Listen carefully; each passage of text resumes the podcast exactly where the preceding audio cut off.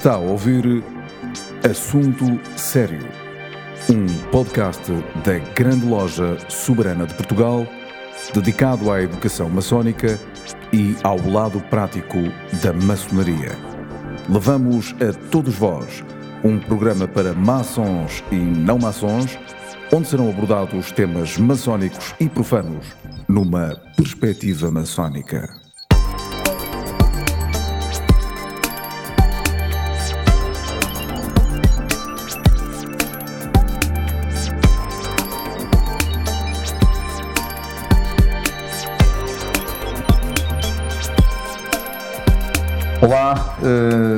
Obrigado a todos, obrigado por estarem aqui no Templo Portugal, da grande loja Soberana de Portugal. Uh, e agradeço-vos imenso esta presença porque hoje vamos falar sobre algo que é bastante importante para nós, que é o rito escocês retificado. A loja Aduxstat número 5, que está sob os auspícios do Gran Priorado Retificado de Espanha, apresenta o regime escocês retificado e a sua história em Portugal e também a sua proposta iniciática com base cristã. Eh, como sabem, eh, com uma profunda ligação à filosofia de Louis-Claude de Saint-Martin e ao esoterismo cristão de matriz ecuménica, este rito, que para nós é também muito importante, mantém ainda vivas e ativas algumas das mais valiosas chaves da maçonaria. Nesse sentido, convido-vos a todos a escutarmos Luís de Matos e Luís Fonseca, que vão falar sobre o regime escocês retificado. Muito obrigado a todos. É para nós hoje muito importante estar aqui, acima de tudo porque, direto ou indiretamente, contribuímos para o crescimento e para uh, o alicerçar de uma nova maçonaria em Portugal, que nós acreditamos que na grande loja soberana de Portugal encontra expressão. Uh, e por isso, por reconhecermos esses valores, por reconhecermos essa vontade de trabalho uh, de total entrega, uh, resolvemos, sim, em conjunto com o João, a quem muito agradecemos, estabelecer um laço de amizade entre o nosso priorado, em Espanha, e o grão-mestrado português. Esperamos que seja uma aliança duradoura, uma novíssima aliança, uh, que gere muito fruto e que possa ser de grande crescimento para todos. Eu, se me permitem, só antes de dar a palavra ao Luís de Matos, um, ehm, gostaria de vos um, ehm, dizer o seguinte. Há muitos anos atrás, um, ehm, eu também fui mesa, mestre escocês Santo André, e recordo-me na altura uh, de ter tido a oportunidade de estar com o grão-mestre uh, retificado, grande prioridade, na Suíça, fora, em Istambul.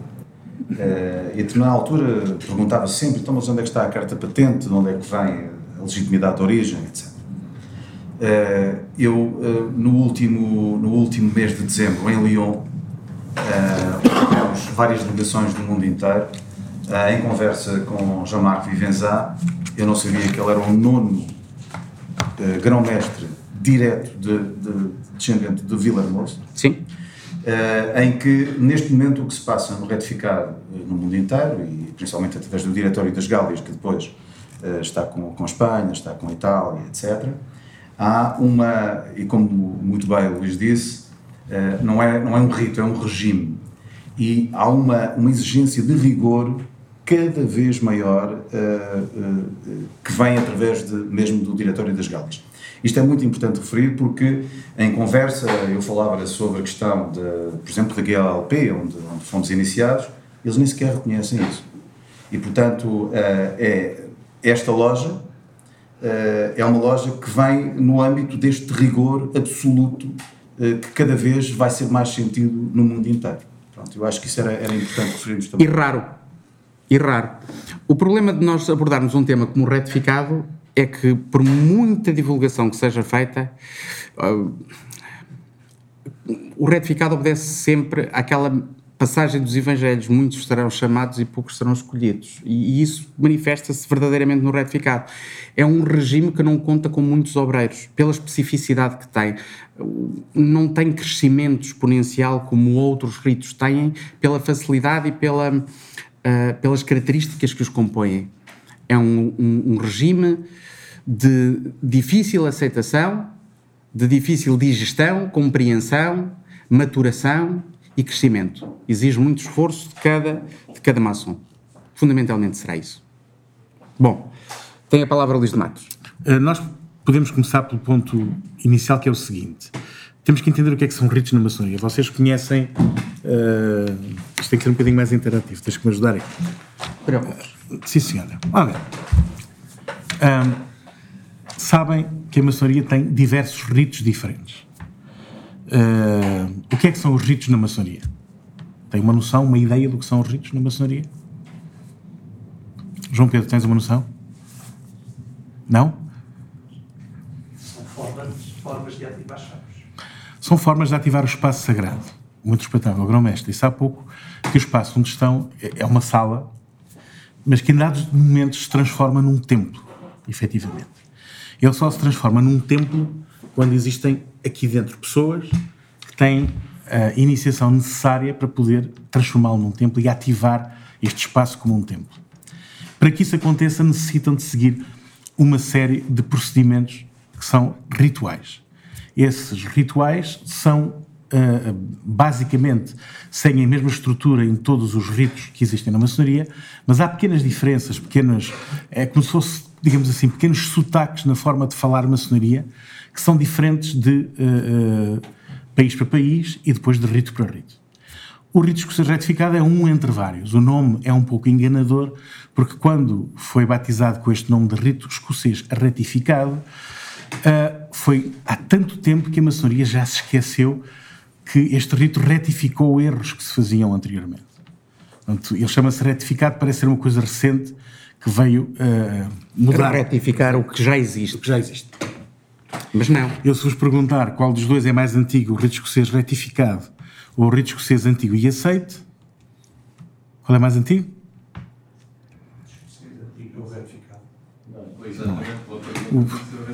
Tem que aprender uma coisa na maçonaria interessante. O rito escocês não é escocês. O rito escocês antigo não é antigo. E aceito, também não é aceito por toda a gente.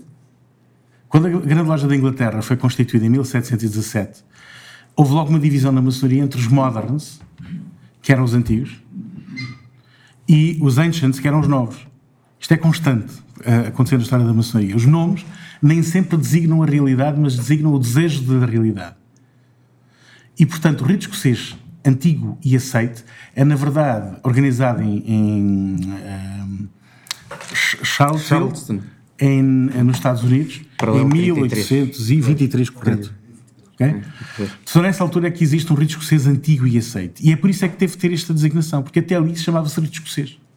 E naquela altura em que ele é reorganizado, em que os graus todos que hoje em dia conhecem, que são. Quantos é que são os graus? 33. Diga 33. 33. Eram 33 graus que foram reorganizados num pacote e numa, numa coerência sucessiva apenas nessa altura. Anteriormente eles eram graus avulso, Houve vários sistemas anteriores que tentaram compô-los, mas o sistema que hoje conhecemos com risco, que se antiga é efetivamente uma criação americana, com uma influência profundíssima da maçonaria francesa. Já agora, um ponto importante: nos Estados Unidos, quando alguém pergunta que, que tipo de trabalho fazes ou que maçonaria frequentas, geralmente eles dizem o Scottish Rite. Eles não dizem o rito escocês antigo e aceite. Eles não dizem the ancient Scottish Rite. Não, eles só dizem Scottish Rite. Porque é aquilo que ficou e eles conhecem a chave. Eles têm, né? Eles têm, né? Nós é que não interpretamos da mesmo modo. Okay. E, e, já não é um standard, porque para isso eles têm o rito standard, que é aquele que seguem no dia a dia. Bom, então a maçonaria assiste ao longo do século XVIII a um desenvolvimento muito grande a partir de, daquele acontecimento seminal, podemos dizer, de 1717, que foi a criação da primeira grande loja em Londres. Até ali não existiam grandes lojas, cada loja era, era, um, era um, um grupo eh, separado, autónomo, uh, que trabalhava com os seus aprendizes e companheiros e que tinha um mestre que dirigia uh, aquela oficina. A partir de 1717, quatro lojas que se juntam em Londres para comemorar o solstício de verão, decidem criar uma estrutura que lhes é uh, superior, uma espécie de guarda-chuva que vai organizá-las e que vai fazer o trabalho administrativo das quatro, chamado Grande Loja de Londres, nessa altura, apenas chamava-se Grande Loja de Londres. E, portanto, a partir daí, eles são diferentes das outras lojas que não estavam dentro desse sistema de grandes lojas. Nessa altura, a maçonaria tinha. Quantos graus é que tem a maçonaria? Então, vocês disseram 33. Ora, 33 é, é um rito, é o rito escocês antigo e aceite. A maçonaria, na verdade, como graus simbólicos, só tem três graus: aprendiz, companheiro e mestre. Todas as grandes lojas ou grandes orientes que encontrarem na internet supervisionam três graus. Daí em diante, os outros 30, no caso do rito escocês antigo e aceite, são chamados altos graus. São, é a maçonaria filosófica, que vai por aí adiante, e que tem uma sequência de, de, de graus e de simbolismos que vão depois terminar no, no cúpula do grau. Diferentes ritos têm diferente número de graus. O rito francês, por exemplo, não tem 33, tem 7 graus. O rito escocês uh, retificado que vamos ouvir, vamos ver quantos graus tem, não tem 33. Uh, nós temos. temos uh, o Memphis. O Memphis, por exemplo, tem 99. Alguns têm 100, outros Alguns 101, 100, outros 102, outros 103, outros 104, outros 105, que é uma constante também é. nesse rito. E 99 são 33 vezes 3. Isso. São 3 sequências de 33. E assim por dentro. Nesta altura de que eu estou a falar, 1717, então, quantos uh, graus tinha a maçonaria? Alguém quer arriscar? Pois não, não são, são dois graus. As pessoas pensam que são três, mas não são. A maçonaria, até 1730 mais ou menos, tem dois graus: aprendiz e companheiro. Mestre não era um grau. Não havia numa loja um conjunto de mestres. Não, a loja era dirigida por um mestre. E o mestre era o companheiro com mais qualificação, mais aptidão. Nós estamos a falar de uma herança direta das uh, guildas de pedreiros, portanto, de, dos ofícios, concretamente. E, portanto, em cada uh, oficina de ofícios havia um mestre da oficina. Havia quatro ou cinco mestres, cada um a empurrar o outro. Eles não eram eleitos mestres, eles eram mestres pela proficiência na profissão. Portanto, eram por ser, era o verbo ser, não eram apontados, designados, etc. E, portanto, só se selecionava um mestre quando o mestre anterior morria. E aí pegava-se os companheiros e aquele que fosse o companheiro com mais proficiência era aquele que era eleito o mestre. Portanto, o mestre em si não era um grau, não tinha simbolismo nenhum, não tinha nada associado, nem um ritual sequer tinha associado. Em 1717 não existe. Existe aprendiz e companheiro. Todos aqueles que chegam ao grau de companheiro fazem parte da companhia. Portanto, a companhia dos construtores de Londres. Era o caso uh, de, do que existia em Londres. Certo? Então, como é que nós chegamos a uma situação em que já falamos de 99 graus e 33 graus? Como é que chegamos a este ponto? É, não é, não é uma maneira, mas quase todos já viram, este, perdão, já viram este, esta imagem. Esta é uma imagem que tem uma escadaria por aqui adiante e outra escadaria deste lado. É uma imagem muito conhecida americana que nos mostra as equivalências de graus, dos altos graus, entre o rito de York, que está aqui, que tem menos graus, e o rito escocês antigo e aceito, que está aqui, que tem estes graus todos. Portanto, à medida que se vai, começa, este templo começa por ter 3 graus de acesso, aprendiz, companheiro e mestre, depois tem aqui os tais 33 deste lado, depois tem aqui os do Rito de York, que são para aí uns 7 ou 8. Também chamado o Arco Real. Ou também chamado Arco Real, que é um dos, um, enfim, dos graus mais importantes desse rito. Ora bem, ao longo do tempo foi necessário uh, uh, tentar compaginar estes graus, porque cada um deles fala de coisas diferentes. Então, como é, como é que isto surge? Em meados do século XVIII, chegamos a 1750 mais ou menos, o que nós encontramos é que na Europa inteira as lojas que tinham o grau de aprendiz e de companheiro começaram a utilizar ritos de passagem a mestre e passaram a ter mais do que um mestre por loja, por cada oficina. E isto dá-se porquê? Porque a matriz das lojas operativas é uma matriz baseada essencialmente em, em oficinas, em, em ofícios em, em, trabalho. em trabalho. Portanto, estamos a falar em artífices.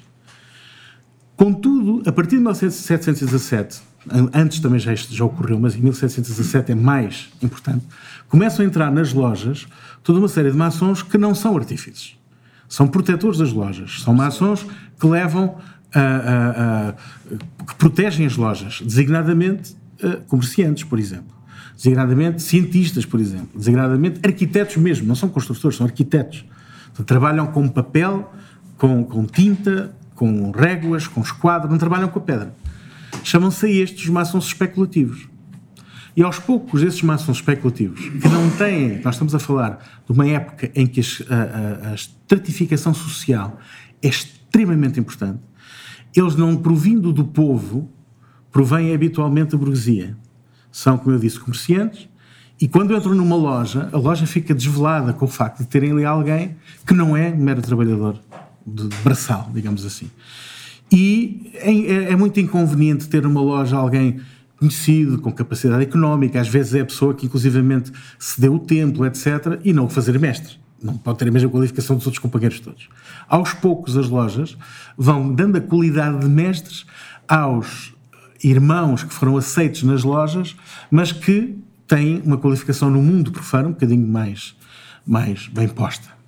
Aproximadamente em 1730 aparece pela primeira vez o ritual de passagem ao grau de mestre, que as lojas adotam rapidamente, e em 1735, creio, pela primeira vez alguém no seio de uma loja vem dizer que a maçonaria uh, tem uma quantidade de segredos que vem do tempo das cruzadas. Talvez já tenham ouvido falar do cavaleiro Ramsay.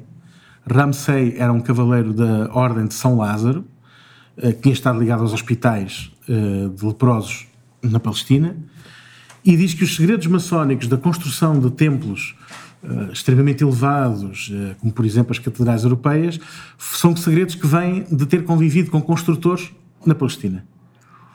E, portanto, diz ele, a maçonaria, na verdade, é herdeira dos uh, cruzados. Este discurso que ele faz em, em 35 vai ser depois sucessivamente publicado e deturpado, que vai dar nascimento à famosa lenda templária maçónica onde se vai dizer que Ramsay disse que os maçons vinham dos templários. É uma lenda extremamente importante durante todos os meados, meados do, do, século XVIII. Em que é que isto é muito relevante? É relevante porque, se eu vos disse que em 1717, essencialmente nas lojas, havia gente do ofício, do povo, e que a partir de 1730 temos imensos comerciantes, cientistas, gente das academias, que já não são do povo, eu estou-vos a falar do discurso do cavaleiro de Ramsay. Ou seja, estou a falar de alguém da nobreza. E a entrada da nobreza na maçonaria torna-se muito importante porque vai alterar absolutamente o ADN da maçonaria a partir de 1735, 40. Okay? Como a burguesia já tinha alterado uh, o core da, da maçonaria quando, a quando se tornou parte dela. Ou seja, o que é que se verifica? Cada vez que vai entrando um novo núcleo, vai-se refinando a mensagem que, ela, que, que, a estrutura contém. Ao entrar a cavalaria, a cavalaria tem um código. O código não era de 1700 ou de 1800. É diferente. É um, é um, um código pré-existente. Portanto, o que vai é tentar reordenar aquilo que já se fazia dentro de uma loja.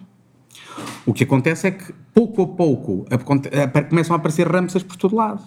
E cada Ramsay da sua ordem. E cada Ramsay com a sua transmissão. Ora bem, por exemplo, quando os maçons de Bordeaux se reúnem e precisam de espaços para se reunir, a matriz da loja na altura, como eu digo, estamos a falar de trabalhadores, trabalhadores, estamos a falar de comerciantes, estamos a falar de nobres. Ela vai gravitando sucessivamente para os nobres. Quem tem um espaço onde toda a gente se pode reunir é o nobre tem uma casa senhorial, tem uma sala, um salão muito grande, tem um espaço. Aos poucos, estes senhores vão proteger estas classes de obreiros e de comerciantes. E aos poucos, o que é que acontece? Nobre, os nobres que existem em Bordeaux não são as mesmas famílias que existem em Lyon, que não são as mesmas famílias que existem em Marselha. E aos poucos, esta, esta ascendência da nobreza sobre este, este, esta iniciação, que é do ofício, vai consolidar-se no seguinte: terá havido um primeiro que disse: epá, eu posso conceder um grau de cavalaria de perfeição, a seguir ao grau de mestre, e vou criar aqui cavaleiros do Oriente. E cria ele próprio, porque é um senhor e pode fazê-lo, um grau novo que só existe, por hipótese, em Marselha, que é os Cavaleiros do Oriente. E aqueles entre os mestres que são aqueles que ele considera que são os melhores, vai iniciá-los num alto grau, que não é maçónico, já é à parte, um capítulo de Cavaleiros do Ocidente. Mas o que se passa em Grenoble é completamente diferente. Porque a família nobre que está em Grenoble, ligada à maçonaria, seja ela quem for, decidiu, nós vamos fazer os cavaleiros da, da espada. Que é outra, outra tradição diferente. A minha família é a espada. E assim sucessivamente. Ou seja, entre 1735 e 1750, eu, eu poria 56, que é quando aparece o- a cúpula disto tudo, começam-se a desenvolver uma série de graus, que são os Cavaleiros da Espada, o Cavaleiro do Plicano, o Cavaleiro do Oriente e do Ocidente, o Cavaleiro de Herodon, toda uma série de graus que são meramente regionais. Eu, se vivesse em Grenoble, não tinha os mesmos graus de quem vivesse nem, nem em Nice e seguramente não em Milão. Porque em Milão há a, monarquia, há, há- há- nobreza italiana que criou os seus graus. Portanto, este conjunto enorme de graus avulsos não tem nenhum sistema, está completamente perdido.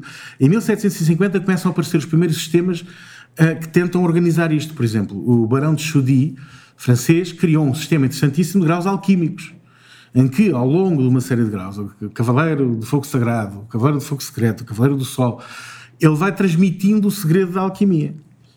E assim por diante. E nem se sabia a hierarquia deste. Absolutamente, graus. absolutamente. Era- não havia maneira de os validar entre ninguém. Estão, Quem a validava que- era a família, Era a quem família. tinha essa tradição, quem podia dar os graus. Ok? A partir do Cavaleiro Ramsey, há uma tradição muito importante que, que se incorpora aqui, que é a seguinte. A maçonaria é descendente dos templários, esta é a ideia. E, portanto, surge um conjunto de graus, designadamente o dos Cavaleiros Kadosh, já ouviram falar, certeza.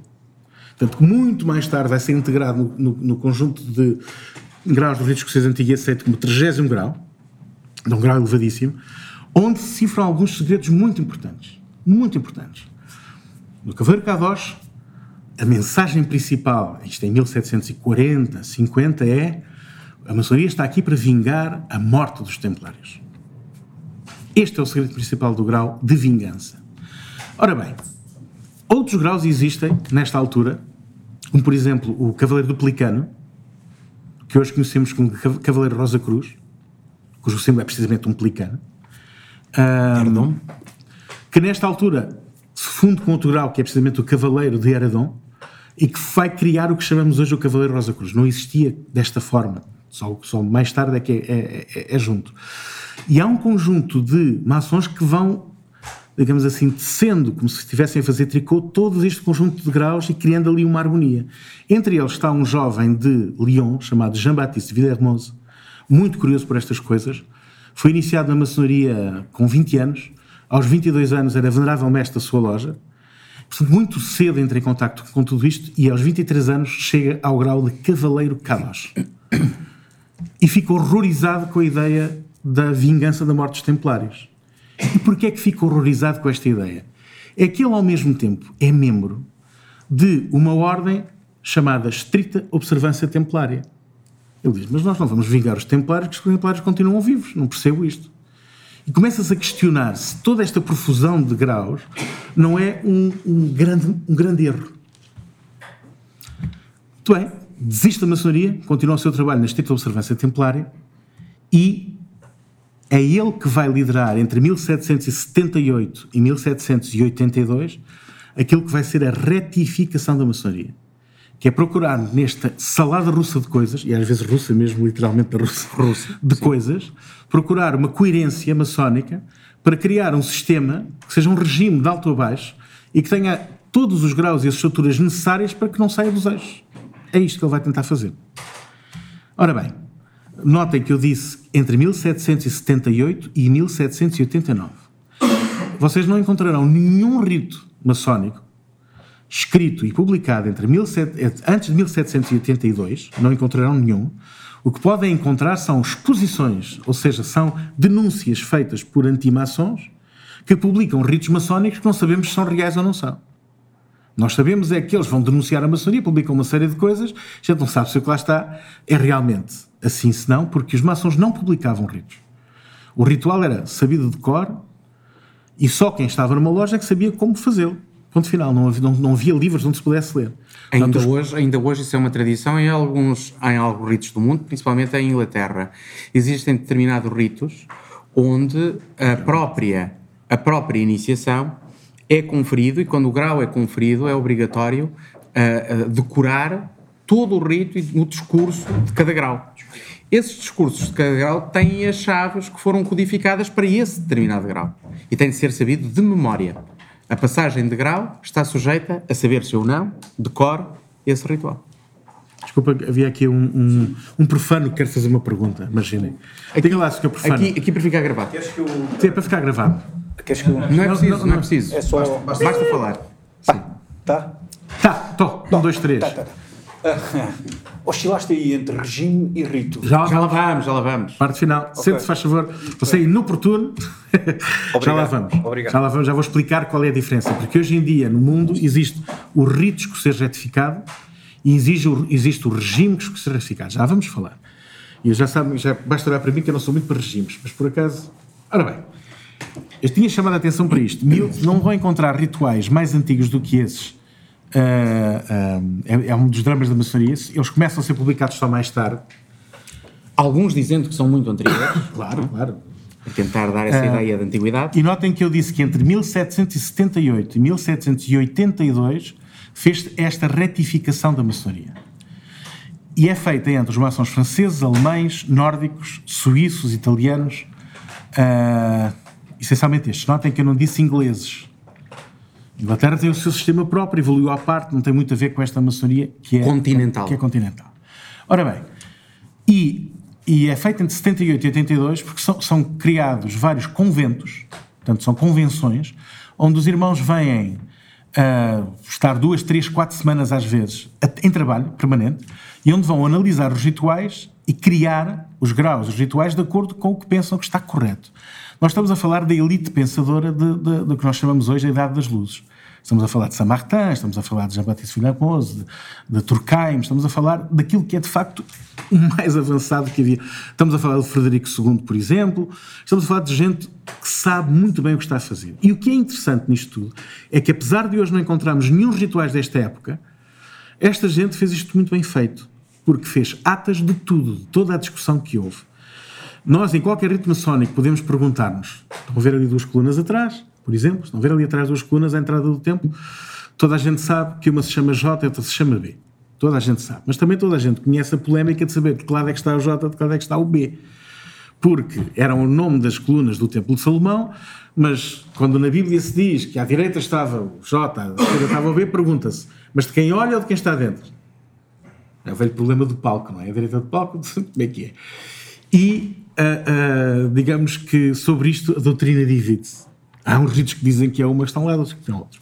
No retificado a gente sabe exatamente qual é que está e porquê e quando, porque discutiram todos este assunto. Disseram, tem que estar esta coluna daquele lado, tem que ter este nome, porque. E depois foram ver as concordâncias bíblicas para que assim fosse. Há, uma, há um pormenor aqui que, que, que é importante. Quando, quando o Luís Matos disse que se juntaram maçonarias de diversas nacionalidades para discutirem estes assuntos, o que quer dizer é que as forças maçónicas que estavam ativas naquele momento perceberam que havia uma grande salganhada, estava tudo muito confuso. Não era só reordenar. Ao longo de 60 anos, muita gente tinha modificado completamente rituais que já existiam. Porque tinham-nos de transmitir de boca, não é? Ao fim de um tempo, Esqueciam-se. nem as palavras Eu vou passe eram as mesmas, nem. ao outro, esqueço um pormenor. Ah, há uma frase que era dita, mas eu já não me recordo dela. Eu já sou mais velhinho como venerável, pá, e agora já não me recordo do ritual todo. Houve uma perda de informação. A retificação da maçonaria o que quis foi voltar a dar à maçonaria uma coerência, aproveitando o facto de nela terem sido inseridas as burguesias e as nobrezas. Então, já que existe um corpo que neste momento já não é operativo, mas que procura uma iniciação, então vamos dar-lhe corpo, vamos manifestar esse corpo, para que exista uma sequência e para que exista um futuro na própria nobreza.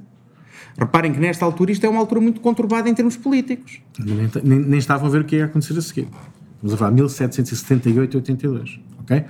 Portanto, ah, ah, então deixem-me deixem terminar dizendo então que quando finalmente estas diversas, estes diversos conventos que deixaram tudo escrito e que hoje existem, este- estas atas estão em Lyon, na Biblioteca de Lyon e na Biblioteca de Paris, portanto, hoje recompõe-se tudo isto, nós temos a certeza absoluta do que é que cada um daqueles simbolismos significava. Vão ouvir muitas vezes a maçonaria dizer o seguinte: "Epá, isto tanto pode quer dizer isto como aquilo, depende da experiência de cada um. No risco retificado não depende da experiência de cada um. Depende de cada um ter e de ler o que é que quer dizer as coisas, o que é que as coisas querem dizer, porque é que lá estão. Porque existem as atas que dizem porque é que lá estão. Não é matéria de especulação. Está lá, isto quer dizer rigorosamente isto. Perfeito. Não andamos aqui todos a nadar na maionese. Que é uma vantagem muito grande sobre todos os outros ritos maçónicos. Segundo ponto é que esta organização faz-se toda, termina em 1782 e em 89 vocês sabem o que aconteceu em França. A Revolução Francesa. E, portanto, mal estava isto consolidado e publicado, quando se dá a Revolução Francesa e as lojas todas têm que parar de trabalhar durante vários anos. Portanto, o rito só mais tarde, já depois das organizações que se passam na Inglaterra e nos Estados Unidos, é que vai poder outra vez retomar o seu trabalho. Já vamos falar sobre isso. E é por isso que o rito retificado é muito raro. Enquanto que outra maçonaria se desenvolve em tempo de guerra, o rito retificado para em tempo de guerra. Não consegue trabalhar em tempo de guerra. E, portanto, toda a outra foi, foi expandido muito mais depressa, não é? Bom, quais são então os graus do, do regime escocês retificado? Ou como ficou estratificado. Como ficou estratificado. Vamos, vamos só falar da estratificação. Os graus, aprendiz, companheiro e mestre, tornam-se efetivamente os graus de, eh, de- de simbolismo maçónico, portanto, de instrução maçónica. E depois desses graus, que são graus de ofício e de simbolismo de ofício, dá-se um grau intermédio que vai preparar a instrução maçónica para passar aos graus de cavalaria. E esses graus, esse grau intermédio chama-se Mestre Escocês de Santo André. Seguida tem dois, dois graus, que é o escudeiro noviço e o cavaleiro benfeitor da cidade santa, e finalmente graus considerados ah, secretos são o grau de professo e o grau de grão-professo. Portanto, é um sistema com oito graus. Nós vamos já ver as equivalências com os outros ritos, possivelmente. Muito bem. Primeiro ah, preceito absoluto do rito escocês retificado é, é o tal que hoje faz com que seja um rito pouco hum, hum, como é que se deve dizer em inglês? Apetitoso. Apetitoso.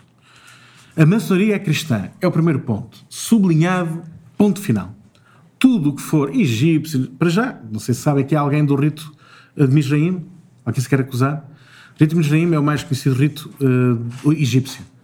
Sabem eh, quando é que foi criado o rito de Misraim? Deve ser mais antigo que os outros todos, é do Egito. 1844. É mais recente. Em 1844 a gente ainda não sabia o que é que os hieróglifos diziam. A pedra Roseta foi descoberta no início do século XIX, ainda não estavam, ainda não tínhamos estudado. O rito de Mênfis e Misraim não é egípcio. É de Mênfis e Misraim. Mênfis e Misraim são palavras que querem dizer Egito. É um rito copta. Copta. Quem é que são coptas? São os cristãos. Portanto, toda a matriz do rito de Mênfis e Misraim começa por ser inevitavelmente cristã. E só aos poucos, quando começa a haver no final do século XIX um interesse enorme pelo Egito, com aquelas exposições internacionais em Paris, em Londres, e que se começa a traduzir os, os papiros, é que se começa a perceber, e os papiros não só o que está na- nos monumentos egípcios, começa-se a perceber que a religião egípcia tem uma série de preceitos que são muito parecidos com os preceitos cristãos. As trindades, uma série de divindades, e portanto começam-se a acoplar, leia-se, final do século XIX, começa a acoplar os, os, os simbolismos que se vão descobrindo do Egito a um rito que não é egípcio de base. A matriz é cristã. Eu tenho muita pena de desiludir quem pensa que não, mas é, é verdade. E portanto, a primeira coisa que o- o- estes conventos dizem de- perdão, em, em- em Paris e em Villemsbad é a maçonaria é de matriz cristã. E vou-vos mostrar algumas coisas muito rápidas, vou-vos dizer. Há uma série de coisas que hoje a maçonaria, toda a maçonaria tem incorporada, que tem origem num, num único texto, que os maçons não conhecem, e que se chama De Templi Salomonis Liber. Ok? Em português será o livro do Templo de Salomão. O autor é um cristão, um cristão, e vou dizer as coisas que estão na maçonaria que surgiram neste livro e que estão lá escritas desde há muito tempo. Por exemplo, a construção do tabernáculo do Templo de Salomão simboliza a Igreja de Cristo. E cada um dos fiéis da Igreja de Cristo é uma pedra do seu templo. É de lá que vem isto. Portanto, a construção de um templo, a humanidade, em cada um, cada maçom é uma pedra. Vem deste livro. O modo como rei Hiram ajudou na construção do templo, enviando um arquiteto e artesãos. A Bíblia, sobre este ponto, não fala em artesãos, é muito vaga sobre a questão do Irã. A, a- a ligar o, o arquiteto Irã, chamar-lhe arquiteto, à obra do templo é deste, deste livro. O modo como os obreiros foram divididos em três classes e como os trabalhos eram regidos pela lua e pelo sol. Vamos continuar. De como os que preparavam as pedras para os mestres e, a- e as, e as acabassem eram chamados de, de giblis. Para os maçons, devo dizer qualquer coisa. De como a companhia, a companhia, é assim que é designada que, que eles trabalham na pedra, como a companhia, cortava madeiras e pedras no monte e trazia os materiais para a construção no vale. E, portanto, estes trabalhavam no balde, chamavam-se ao vale de. Era assim que se dizia. Como o templo tinha uma câmara onde se reuniam os mais antigos da companhia, essa câmara designada. Alguém pode ajudar? Câmara do Meio. Já viram esta designação? Designação Câmara do Meio surge neste livro. Como as colunas à entrada do templo estavam associadas às letras J e B, no caso Jacó e Bernabé, e de seguida a Yaquim e Boaz. E finalmente surge neste livro a presença de romãs na decoração e o seu simbolismo. Todo este conjunto de coisas, que qualquer maçom reconhece como fazendo parte, evidentemente, da maçonaria, foi publicado, digam lá em que século. Final do 18, princípio do 19. Um bocadinho antes. Lá um bocadinho antes. Um bocadinho antes, é final do 17, início do 18. Não, não, não, um bocadinho antes, um bocadinho antes. Um bocadinho antes. Ok, está aí 15. 15. Não, não, não. Não, menos. 12. Não, menos. Isto é do século VIII. E é escrito por um monge beneditino que escreve um livro chamado O Livro do Templo de Salomão, um monge beneditino, chamado São Beda. Já ouviram falar de São Beda? Sabem como é que os seus discípulos lhe chamavam? Pá, toda a gente conhece. Ve- Venerável Beda. Venerável. Até o nome daquele que dirige uma loja é de característica cristã e é do século VIII. Ou seja, a maçonaria, efetivamente, tudo o que são os principais preceitos do simbolismo maçónico estão fundados num texto fundamental beneditino, da Ordem de São Bento, do século VIII. O que vem a seguir constrói em cima destes pilares. Portanto, se vier a, a- a desfazer ou a mudar um pilar de sítio, é provável que depois todo o simbolismo caia e não tenha sustentação. Certo? E porquê é que era assim? É muito fácil. Porque as ordens monásticas, que viviam para orar e trabalhar no campo, precisavam de edifícios para viver. É um drama. Eles só sabiam rezar, não sabiam fazer mais nada. Então, como é, que, como é que podiam criar os edifícios para viver? Precisavam de umas guildas que havia que eram capazes de pôr uma pedra em cima de outra pedra e aquilo não caía. Atenção que isto é um talento muito importante. Preciso conhecer os materiais, a mecânica dos materiais, a geometria das construções que estão a fazer para que não caiam. A ver o segredo de fazer uma abóbada e pondo as pedras e elas não caírem até por último, que sustenta tudo. Atenção, isto não é fácil. Este conjunto de pessoas que têm este conjunto de conhecimentos não eram monges. Trabalhavam fora, trabalhavam em guildas. E, portanto, como é óbvio, as ordens monásticas, que estamos a falar dos, da, da classe da, sagrada que se consagrou, está lá em cima, já vamos ver porque é que eu digo que está lá em cima, precisava do povo para fazer os seus mosteiros. E, portanto, este povo foi-se organizando. Porquê é que a maçonaria é simbolicamente cristã? Porque era o cliente. Era o cliente. A maçonaria tinha que saber construir para o seu cliente. Se o cliente dizia, eu preciso aqui de uma quantidade de, de, de celas para os, para os meus monges, mas atenção que ele depois, quando for para a altura das refeições, eu quero que ele passe por um deambulatório que é, como é que se chama o deambulatório? Um claustro. Que é clauso, não é? Fechado. Portanto, eu não quero que ele vá daqui para a comida e da comida para a cama. Tem que passar por um claustro. E atenção, que no claustro eu quero ter lá umas imagens piedosas para ele refletir e pensar, porque ele há de passar muitas horas no claustro. Quem executa este plano todo são os construtores. Portanto, eles têm que saber de que é que estão a falar. Quando o encomendador, encomendador, encomendador da obra diz a igreja é uma mãe para nós, é a nossa mãe realmente. Eles têm que construir uma imagem da Nossa Senhora. Em Silos, não sei se lembras. Mais do em Silos, mais em do Silos, eh, que é no norte de Espanha, vocês têm lá uma imagem da Nossa Senhora que é claramente uma Isis egípcia. Está sentada de uma forma que é tal e qual. O que aqueles construtores era a imagem que conheciam. Não é? Mas continua. Há, há talvez algo aí muito importante que, a referir. Essas guildas de construtores, de- muitas delas, eh, não existiam em determinadas áreas. Portanto, os, os próprios construtores tinham de, eh, muitas vezes, andar de obra em obra. E iam ter com os clientes. E geralmente as cartas que levavam de reconhecimento ou de recomendação eram dos clientes para os quais eles já tinham trabalhado. E essas obras que eles, que eles detalhavam ao longo do, do seu caminho, ou pelas suas caminhadas, era-lhe era basicamente reconhecida pela forma de trabalho do, do mestre que a efetuou, é? É daí que surge também um dos graus importantes da maçonaria, que é o grau de marca. Cada, cada maçom, cada mestre de marca, tinha uma marca que construía. É? Ou seja, ah, ah, aquilo que a nobreza espelha como sendo um brasão, a nível do pedreiro, é a sua marca de trabalho. É aquilo que o identificava no mundo. Obviamente uma correspondência, mas um nível um bocadinho inferior em termos de, de- de classe. Também é de referir que muitas vezes estas guildas não existiam e não havia quem passasse muitas vezes por ali, quer dizer, não se mandava um fax, não se telefonava, preciso de um mestre de obras. E quando não existiam, o que muitas vezes acontecia era que estes próprios monges eh, escolhiam alguém das aldeias mais próximas aos quais davam instrução. As pessoas não sabiam ler, as pessoas não sabiam escrever. As pessoas não, não tinham instrução, não sabiam medir, não sabiam matemática. Era um conhecimento que estava muito vedado e geralmente enclausurado, fechado. Era, era o poder da altura. Muitas vezes eram estas próprias, eh, eh, estes próprios monges que instruíam estas guildas para eles construírem o que eles queriam. Porque eles não queriam ter o trabalho. é? Então eles instruíam-nos, davam-nos esta primeira instrução. Isso é algo muito primitivo, já vem muito, muito, muito atrás. Falaste então na nobreza, que é outra classe que nesta altura precisa de facto dos construtores. Uma coisa, A nobreza não, não é apenas para construir ah, os lugares onde vivem, irem aos palácios. Não. Eles fazem grandes construções porque querem perpetuar-se.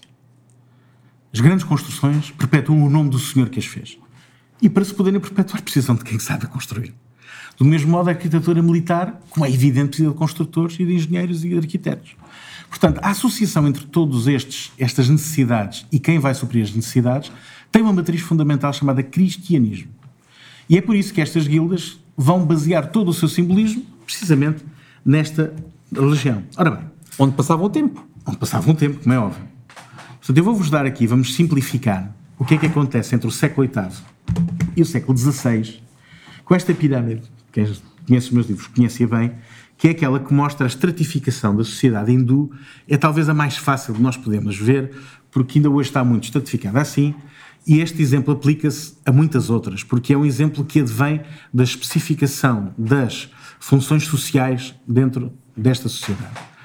Essencialmente, as sociedades vão a desenvolver-se ao longo dos últimos dois mil anos à volta da, da, primeiro, daqueles que trabalham e produzem, desde ah, os artífices, aos que trabalham no campo, aos que produzem a alimentação, etc., que fazem todos parte de uma classe que é a classe dos trabalhadores braçais, de mãos que acima dela tem uma classe que inicialmente não é muito importante, mas que com o tempo vai se tornar importante, que é a burguesia, que são aqueles que não produzem, mas compram de um lado, vendem do outro e fazem um lucro intermédio. Esta segunda classe da burguesia, durante uma parte da Idade Média e uma parte substancial ah, da Renascença, ah, vai integrar essencialmente judeus. Porque os judeus, como não podem ser detentores de terras ou de propriedade, não têm onde uh, uh, colocar a sua liquidez. Portanto, vão acumular essa liquidez. E aos poucos, a única profissão que lhes fica livre é exatamente o comércio, é o comprar e o vender. ok? E portanto, temos os trabalhadores braçais, que nós conhecemos como o povo, que vai ter uma burguesia pelo meio, mas para as outras classes que eu vou falar a seguir, estas são a mesma classe. Povo e burguesia é tudo igual. Estão debaixo daqueles que têm como função defender a tribo e governar a tribo. É nobreza. Entre aqueles que defendem e governam a tribo que se vão eleger os governantes, que são os reis, são os príncipes e, com o tempo, com o tempo, vão ser os senhores feudais. E depois, acima destes, está a classe dos sacerdotes no Oriente, são os brahmanes, que no Ocidente é, evidentemente, a classe da igreja, os homens de igreja, os homens consagrados, os quais o que fazem é sacrar as relações entre estas classes todas. Um monarca era ah, aprovado e consagrado pela igreja precisamente para que as outras classes entrassem no eixo. Esta era a forma delas entrarem no eixo. Portanto, esta é a forma como a sociedade está construída e funciona, com várias, com algumas variações, mas eh, é uma, é uma generalização útil, ahm, até muito tarde no século XVII, quando estamos a falar da maçonaria, século XVII.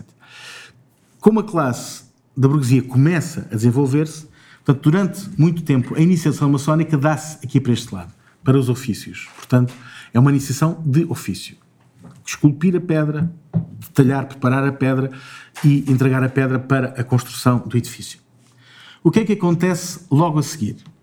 Quando chegamos à maçonaria inglesa, em 1717, a diferença é que já há vários burgueses que entram na maçonaria. Portanto, a maçonaria começa a transformar a sua mensagem iniciática não meramente para os construtores, mas mais do que isso, para os construtores de sociedades.